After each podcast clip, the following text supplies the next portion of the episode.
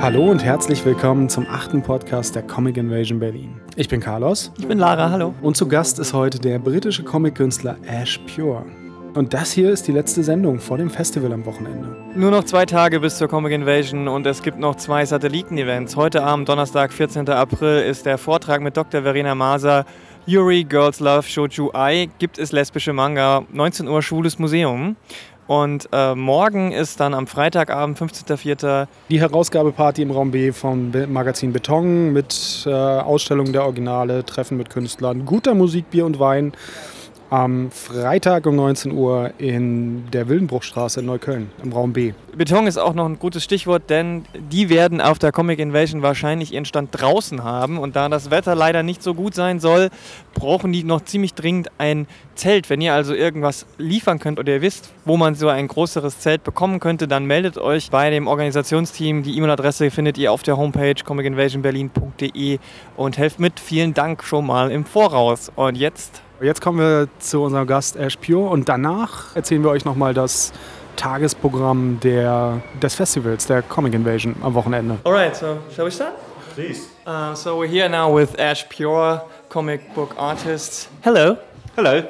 Um, and um, we start off with uh, Ash. Please tell us a, a, little bit about yourself. Where do you come from? What's your comic book background? Uh, I am from the near future, and I've come back. I've come back in time to show the human race the true uh, path of peace, love, unity. But my as my message is so strong for the mammalian cerebellum to comprehend, I have to fold it down into paper form, to paper constructs which you call comic books and prints, and that is how we communicate. It is the best way. So in the future, everyone reads comics. In the future, everyone is comics. Is comics, all right. That is a bright future to uh, to go to. Um, and what uh, are your comic projects um, that you've done in the past, or what have you done in the past? In the past, I've always made comics. I would make bundles. I would bundle paper together and and and tape it, and I'd have these thick wads of of of paper books that I would make, and I would start, and I would fill pages and as I'm sure many other people can relate to, starting is easy. It's finishing that is hard. So I have many books from my from my childhood that were started, these big thick books, but then loads and loads of blank pages. And I find myself now in a in a similar position. I make a comic called The Lion and the Unicorn, which I started I started in that futuristic year 2000 and it sort of started as scribblings in in notebooks and became in 2006 became realized as a digital comic um, made in Flash, which now sounds very future technique. Yeah, which was the future. Um, unfortunately, this was before Facebook. It was before social media. It was before digital comics really existed in the way they do now.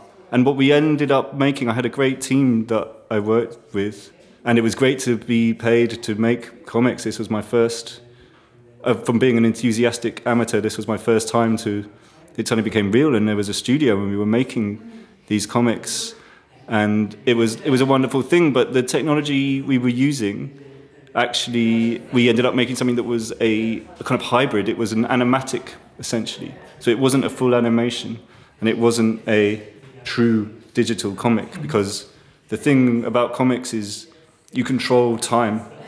You are, you are the master of the time. You can move backwards and forwards. You can see multiple, multifaceted timeline at a glance over a double page spread. Mm-hmm. But with our, this format, we, we, were, we were locked into a little bit. We made something that was very, was great, but felt somewhere that it wasn't, it was neither one thing or another. And I think this is a debate that goes on today regarding digital comics is, is, is a shoddy animation better than a paper mm. comic or a comic that a digital comic that works in frames. Yeah. And I think Mark Waid had done a great job in. I, mean, I believe Marvel called it the infinite canvas, and this is something Scott McCloud also has referred to. And I think that is the way digital comics really succeed, whereas the, the bells and whistles and sound effects are, it's a classic case of just because you can doesn't mean you should. So I'm, I'm very much interested in creating digital comics, and I'm currently working with the Lion and Unicorn, which is now, where are we now? 2016. what a futuristic year. It's like four years to Blade Runner. okay, we're past Back to the Future too, Yeah. but we're four years to Blade Runner. Wonderful. Um, I'm, still very much interested in digital comics, and I really want to make something. I really would like to stake my claim in the digital comics realm as creating something that I would like to see as the ultimate digital comic. And I think it's not about sound effects and animation, although those things can be included. Why not? But I think it's much more about it's about depth. I like the idea that you could go deep. I like to create story worlds. So the Lion and Unicorn is set in an alternate present. Mainly, it starts in London. Um, actually, it's set in an alternate present. It starts in 2011. Originally, it was going to finish in 2012 with the end of the world. I was into that before, before it was cool. Um, unfortunately, that didn't happen. Now it starts in 2012, and then we carry on. We carry on from then. But I like this idea of we do already live in the future. We do already live in Blade Runner, and actually, it only takes a little push to push our world, to mythologize our world, to science fictionalize our world. You walk down the streets, and there's already electric cars, and we're almost there. It's kind of it feels. Oh, we can almost make it. The human race will almost make it. Come on, we can do it. Electric cars. Will they save the world? Will they save the bees? I digress. The, the, to start, to sort of set a comic in a mythologized present and create a story world that is as com- can be as vast and complete as ours is something I wanted to do. It starts in London because that's where I grew up, in this uh, space-time juncture at least. And it starts in London because that's what I was familiar with, and I use a technique called composographic photorotomancy. Uh, sorry, my face could almost stay straight saying that, not quite.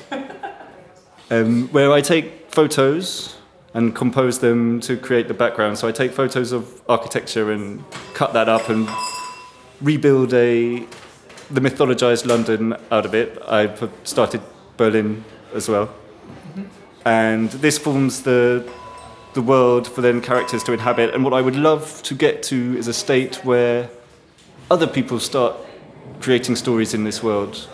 Obviously, Lord of the Rings, let's say, is the is the archetype of this, the, the story world that now lives beyond its beyond the, the boundaries of its three, four, five, however many books. Um, and this idea that worlds to put yourself into, kind of fiction suits. There's a comic book writer called Grant Morrison, who I'm sure many people are familiar with, who is my one of my comic book favorite comic book wizards. And he talks about a fiction suit mm-hmm. that you create a character, a fiction to put yourself into, and you can clearly see that in The Invisibles, his kind of sprawling, mad, magic sci-fi masterpiece that he is the main character, and he mm-hmm. apparently, according to him, when he put his character in a dangerous situation, the character nearly, where the character nearly dies, he got terribly ill and, hmm. and nearly died. And I love this idea that w- to create story worlds that people will, could put themselves into, recreate themselves as the kind of science fiction superhero version of themselves that they that they want to be. I mean, that's what I love about internet as well. The kind of good side of it is that, and you can be whoever you want to be. The bad side of it is that now everyone can be a bully. Hmm. At least in the in the in the real world, you had to be at least the bigger kid in the playground if you wanted to bully someone. Now, the internet is a sort of a bully's paradise, and anyone can anyone can do it. Uh, people talk about that. That's what's kind of killing Twitter. Is that now it, all the sort of abuse and the inability to stop it. And is this also an influence uh, of your story, this bullying capacity or the, the bad and the good side of this future we are living in? Yes, there is in this universe, in the story world, psychic and telekinetic power are undisputed fact. That's how they be, built the pyramids. That's how they built Stonehenge. These civilizations. It was knowledge that was was used by the human race and became it became lost. It became kind of secreted into cults and secret societies and such. Um, but now, in the present, it is it has been rediscovered and repackaged through technology. So, for the price of an iPhone, you are you can join a utopian psychic society. You live in glass towers and you beautiful eco paradise, but you have to be a subscriber to the to the network. Um, and not everybody reads the small print to know what they're what they're signing up for. So psychic, it is a psychic internet. Mm-hmm. So they talk about the internet of things. This is perhaps the internet of souls, and that is the shiny commercial high street version. And a lot of people sign up to it. A lot of people.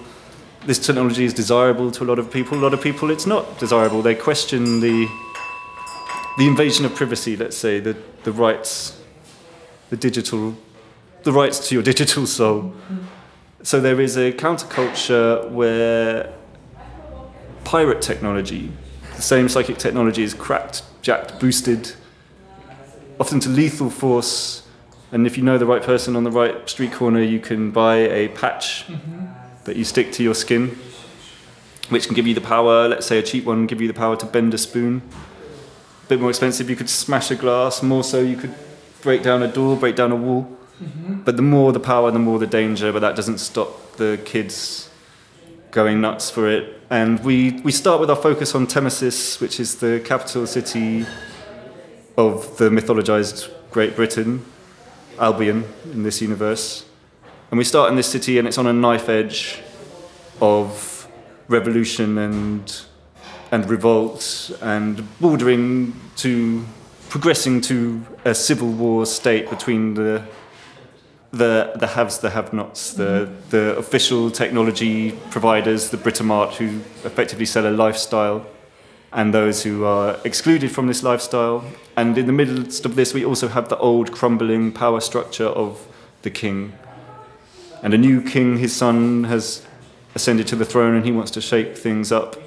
But what are his motives? So we have the the analogy of the internet and the analogy of the the society, the social aspect of the internet played out through this through this metaphor of, of psychic psychic technology, and with that we talk about the the the sort of cult of celebrity where everybody is a celebrity because everybody can broadcast themselves and all they consume actually is images of themselves back. And then we have the the counterculture, the the underground culture whereby people are using this technology. Some are using it to make a statement, some are using it to make art, um, some are using it to make violence, vandalism. Some people would say what they're doing is art, others would say it was vandalism. And we have this, have this city. So taking everything of our, this is what science fiction is for. We're taking everything of a, of now, and giving it, putting it through a, a, a lens, giving it a, a, simplifying it playing things up and giving it a kind of mythologized. Is that a word? It is now. it is now. Mythologized. No, we leave it.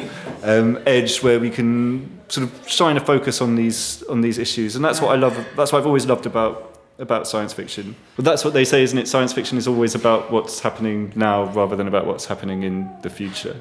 Alan Moore, my other favourite comic wizard, says, um, talking about From Hell, he says that fiction is the scalpel to dissect history. Mm. I think science fiction is the trans nuclear modifying plasma unit to talk about current affairs to project to the future. Would you say your um, version of science fiction is more dystopian or more utopian? Is it more is it positive, uplifting, or is it rather grim and with with with a warning finger? Uh, I think it's both. I think it's both because I think, as I said, we are living the present we're living in now is I feels like we're completely on the edge of that. It feels so 50-50 that the utopian future is so within our grasp. You could see it, and it's sort of science is the only thing that can save us now. You know, turning off your computer isn't going to save the world. Um, but I feel sometimes I feel so much hope that we will make it. And I, if anyone asks, hope is my is my setting. Mm-hmm. But then it's so easy to look, turn and look the other way, and then see all the horror and grim despair that is consuming the world. And I really think it's 50-50 and that's the that's the that's what's reflected in the lion and the unicorn. It's boiled down to these two in the city, which is split into two halves. One is this utopian shining paradise, and one is this crumbling, destroyed urban death maze. And then you've got a few kind of crumbling old towers and castles amidst it. And what I want it to do is not to, to play with both these ideas. The, the, the shining utopia isn't necessarily what it looks like.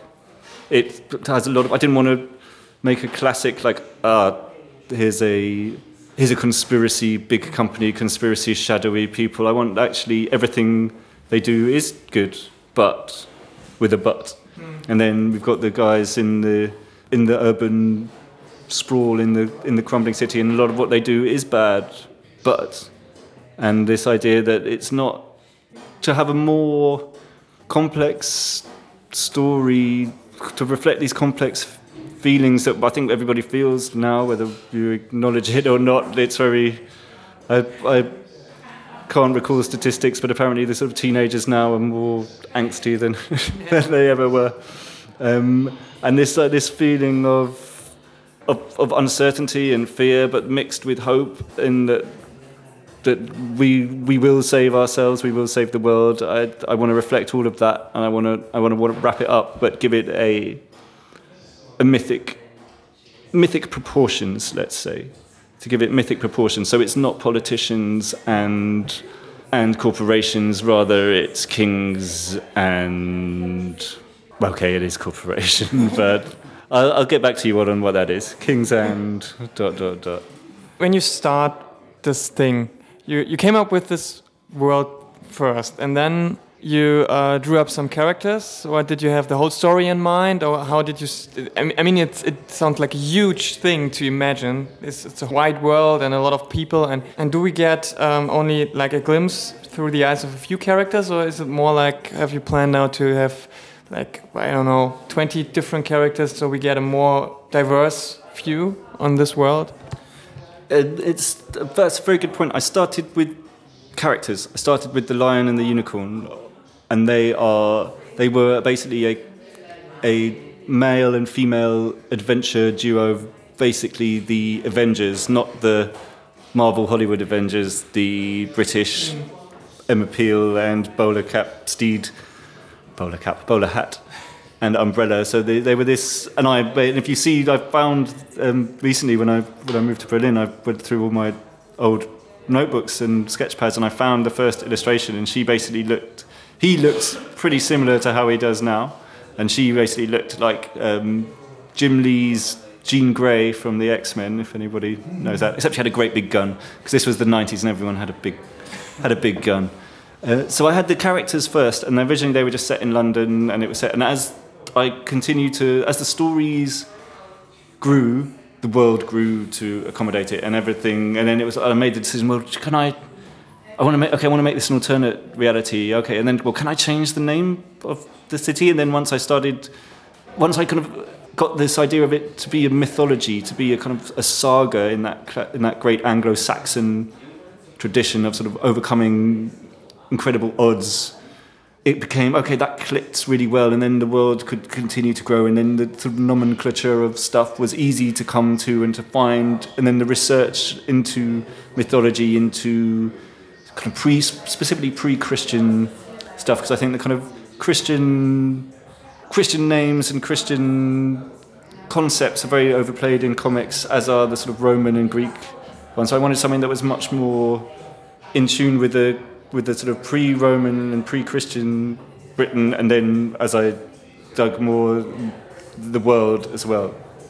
As I say, I want to create a world that where every culture and every every part of the map is filled and I personally don't want to fill it myself. I want to get it to a point where other people can fill it. So in answer to your question we start through quite a narrow view. We start with the lion who represents the old Albion. He represents this crump, this old guard of stiff upper lip and war hero. In Britain in Britain everybody still looks back to the war as a sort of defining point of greatness.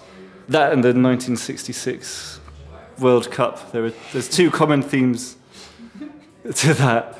Um, they look. They could have the, the British idea of sort of British Britain looks back, and it's this idea of this sort of war hero, and it's the Second World War and the First World War grouped together, and then it's sort of also going back to a kind of Queen Victoria empire, and then it's got a bit of the Beatles on it as well, because the Beatles actually wore those kind of Queen Victoria army jackets. And it's all wrapped up with this idea of a Britain that perhaps never really existed ever anyway. Um, and well, actually, what I love about Berlin is that looking back, you can't look back to that immediate golden past, and you have to look forward. And it's really great to live and work in a place where forward thinking is just part of the of the mindset. And was that the reason why you moved to Berlin, or was that uh, another reason? It was that, and if you want to work as an artist, uh, create stories or music or art or whatever it is you want to create, you can't afford to. Mm. Whereas in Berlin, you can still, and I apologise that people like me have come over and pushed the prices up, but you can still in Berlin. I lived in New York for a very short time, and I liked the attitude of New York was also very positive. It was still very expensive, but it was very positive. Whereas the attitude in England is very London anyway is very negative, and actually people will be quite down on you until you succeed. At which point everyone will be like, "Well, I knew about it first. I knew about it before it was cool." In New York, everyone wants you to succeed, but everyone's aiming for the same prize. You're all, you're all still running for the same prize, the, the almighty dollar shining. There. Whereas in Berlin, nobody cares if you succeed or fail. They're happy that you want to do something. They will give you the space and time to do it, and they will come and see it. And if it's not good, that's okay. They will probably tell you, and that's that's good too. Um, and that's why and that's why I moved here.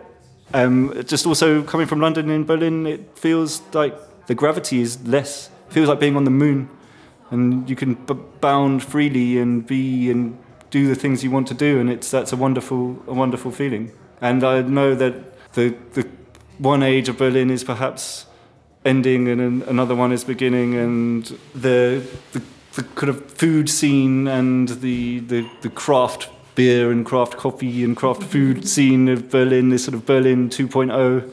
Maybe it's Berlin 3.0, 4.0. I don't know.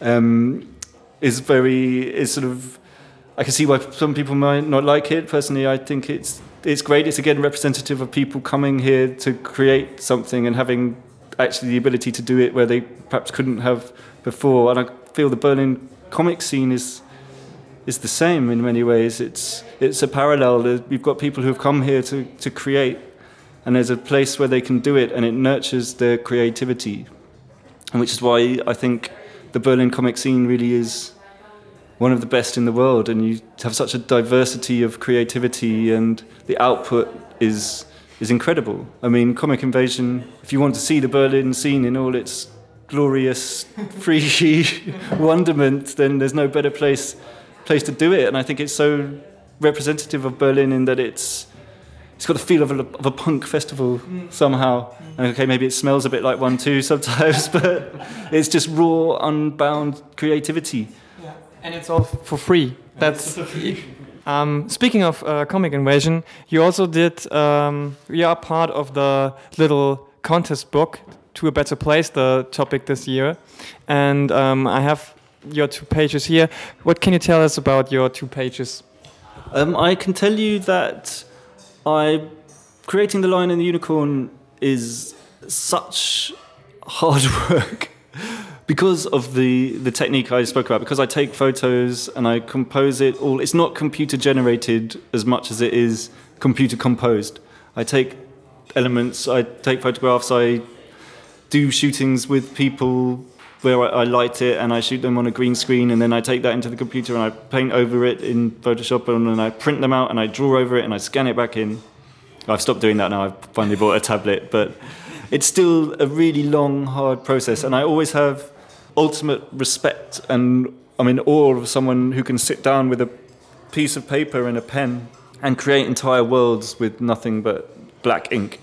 Uh, I think it's incredible, and I wanted, I for, strive to be able to do that. Uh, the reason I make the Lion and the unicorn the way I do is because I'm not as good a draftsman as I would like to be, and I, for the Lion and unicorn anyway, I want it to look the way it looks in my head, and I have to do it this way. I, I'm just coming to the end, uh, not quite finished as, as I said earlier, of volume zero and for volume one, I will I will have to amend my technique to because it's just taken. Vol, issue one came out in 2011 and it's now 2016. So I wanted to try different techniques, and I also wanted to tell different stories. The Lion and Unicorns very has a message, but it's very much wrapped up in a classic story structure, this epic story structure.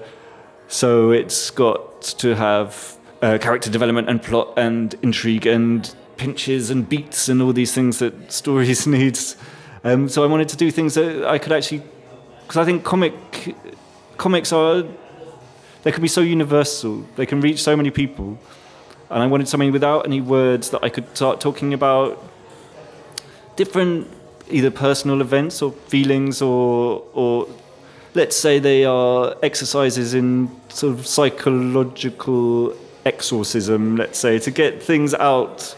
And for me, that's what art is for, for to put your feelings into a form that other people can come to and they can look at them and maybe they say, oh, I felt that way.